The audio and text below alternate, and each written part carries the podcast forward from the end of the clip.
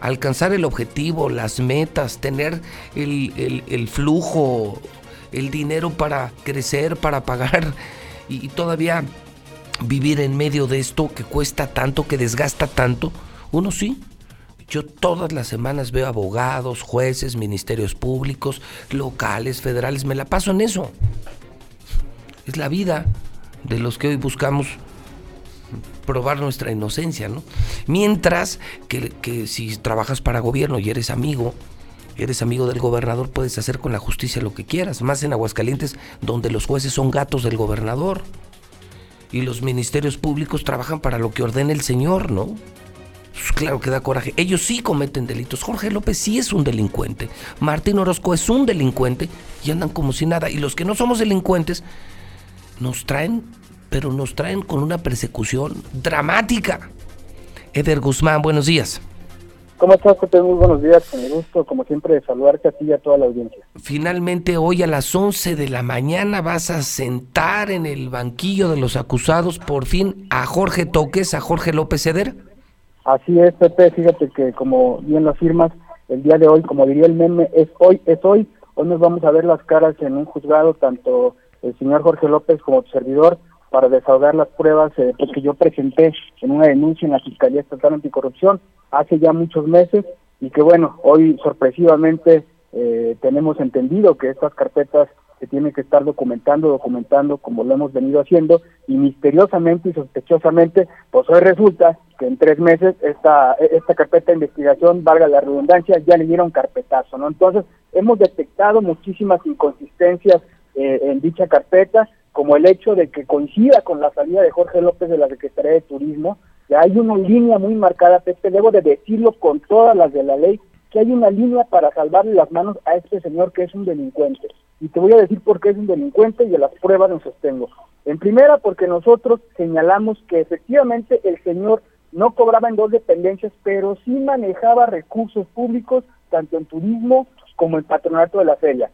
La fiscalía le dio el sentido en el que nosotros estábamos denunciando porque estaba cobrando dos dependencias. ¿Y cuál va siendo nuestra sorpresa? Que efectivamente eh, hemos estado revisando con lupa y efectivamente el señor tiene un nombramiento en el patronato desde el 15 de enero en el que empezó a cobrar, pero misteriosamente lo nombran comisionado de turismo el primero de febrero y también empieza a cobrar. Y no solo empieza a cobrar, también ha firmado documentación de la Secretaría de Turismo y es ahí donde recae el delito.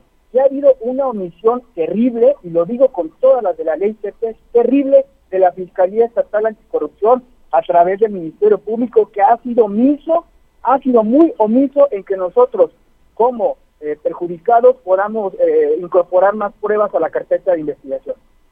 Es decir, lo que hoy se busca es probar y demostrar a la sociedad que este señor, que ya goza de una pésima fama, que nadie lo respeta, todo lo que huele a Martín Orozco, lo que huele a Jorge López, me parece que está depreciado en términos de opinión pública, pero sin embargo se busca demostrar que este señor comete un delito porque estaba en dos dependencias, manejaba dinero del pueblo en dos dependencias y eso simplemente la ley no lo permite. Es correcto, Pepe. Eh, efectivamente la ley no permite que puedas cobrar en dos dependencias y tampoco permite que puedas manejar recursos públicos de ambas dependencias. Entonces, el Ministerio Público pasó por alto la omisión que hay una calidad de autoridad que debió rendir ante el imputado y al requerido para que informara sobre el tiempo que se desempeñó como secretario de turismo y como presidente del patronato. Es como aquel tope, hay un, hay un, hay un cuento que dicen que un, un presidente municipal se iba a destapar para diputado local que él solito se mandó unas cartas de recomendación donde decía que era honesto, que era una buena persona, que era una persona limpio, y le puso copia a la misma persona. Entonces, Jorge López tiene, todos los servidores públicos, tenemos la obligación de transparentar y de rendir cuentas.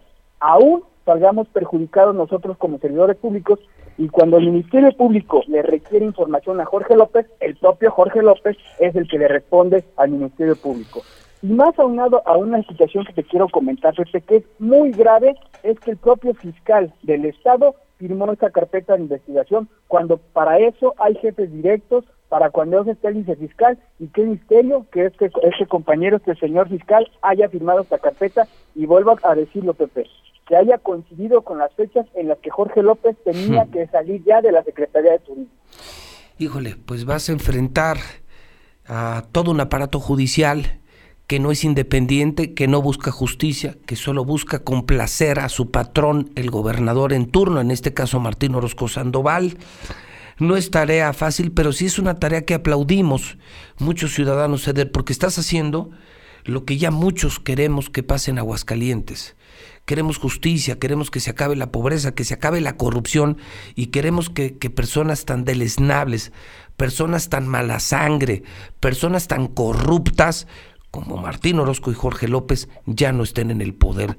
Pase lo que pase, se reconoce el esfuerzo y estaremos muy atentos a lo que te pase hoy porque vas contra todos, vas contra el fiscal, contra los jueces, contra los gatos del gobernador, contra Jorge López, o sea, vas contra el mundo entero, Eder. Así es, este, y aún así, fíjate que tenemos la confianza y la esperanza que las autoridades que en este momento nos están escuchando, el juez que va a llevar a cabo, a la carpeta de investigación, tenemos confianza que tenga un criterio propio y que no sea uno más de los comprados, que tenga juicio propio y que nos permita seguir incorporando información a esta carpeta de investigación y que se le haga justicia al pueblo de Aguascalientes, porque no es Eder Guzmán el que pueda perder, porque al final del día yo soy un representante popular, y tengo la obligación de señalar los actos de corrupción.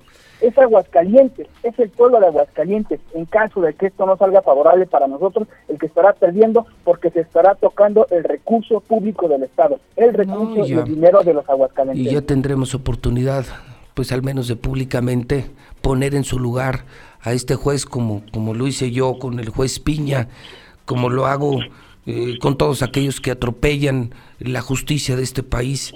Y, repito el coraje, Eder. No hay semana en la que yo no esté en problemas judiciales. No hay semana en la que no tenga problemas judiciales, abogados, dinero, amparos, para poder seguir generando empleos y seguir haciendo el periodismo. Y da coraje que estos que sí son delincuentes, eh, como este señor Jorge López, que hasta sus amigos lo acusan de golpear a su mujer, de consumir cocaína, de robar, de defraudar con llantas. Él que sí es un delincuente, Jorge López, anda como si nada. Claro que eso frustra. Una última pregunta, Eder. Si la justicia fuera justa y realmente se sancionara a un delincuente como Jorge López, eh, ¿qué, penas podría enfrentar? Jorge López tendría que ser vinculado a un proceso penal y sería la autoridad que determinara si es una inhabilitación, una amonestación o incluso la propia cárcel. Ok, entonces es un tema penal. Bueno, pues eh, te marco mañana, Eder, y nos cuentas cómo te fue. Me imagino que van a estar muchos medios. La audiencia es pública, ¿no? Así es, la audiencia es pública a las 11 de la mañana en los juzgados que están a la salida a Calillo.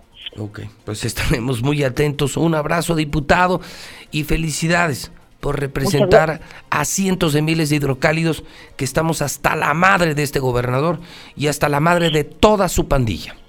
Muchas gracias, Pepe. Estamos para servir y como siempre mi solidaridad contigo. Muchísimas gracias, gracias. Sí, créame, no hay semana. ¿eh? Ayer, ¿qué tal, Toño?